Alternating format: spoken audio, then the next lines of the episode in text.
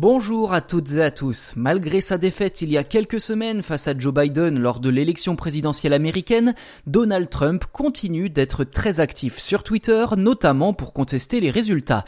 Et avec près de 90 millions d'abonnés, Donald Trump reste un poids lourd du réseau social, notamment avec ses messages virulents. D'ailleurs, Twitter a modifié ses règles d'utilisation pour mieux encadrer la parole publique des responsables mondiaux depuis l'an dernier. Ainsi, les tweets sont désormais masqués et non pas supprimés puisque le réseau estime qu'ils relèvent malgré tout de l'intérêt public.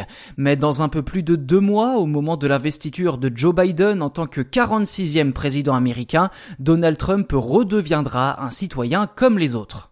S'il risque d'être rattrapé par des histoires d'impôts impayés, Donald Trump va à coup sûr perdre ses privilèges sur Twitter.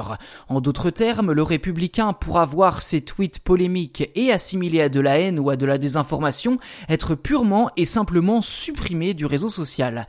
En cas de non-respect délibéré des règles de Twitter, le compte de l'ancien businessman pourrait même être suspendu, voire supprimé.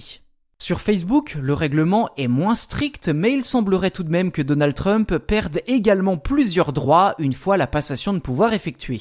À partir de janvier 2021, ces messages et publications seront soumises au fameux tiers de vérification des faits du réseau social de Mark Zuckerberg et donc éligibles à des sanctions similaires à celles imposées par Twitter.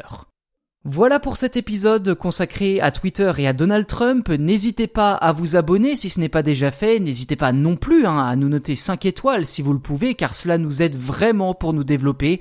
Et enfin, laissez-nous un commentaire pour nous faire part de vos impressions et même des propositions de sujets, pourquoi pas, à traiter dans les prochains épisodes.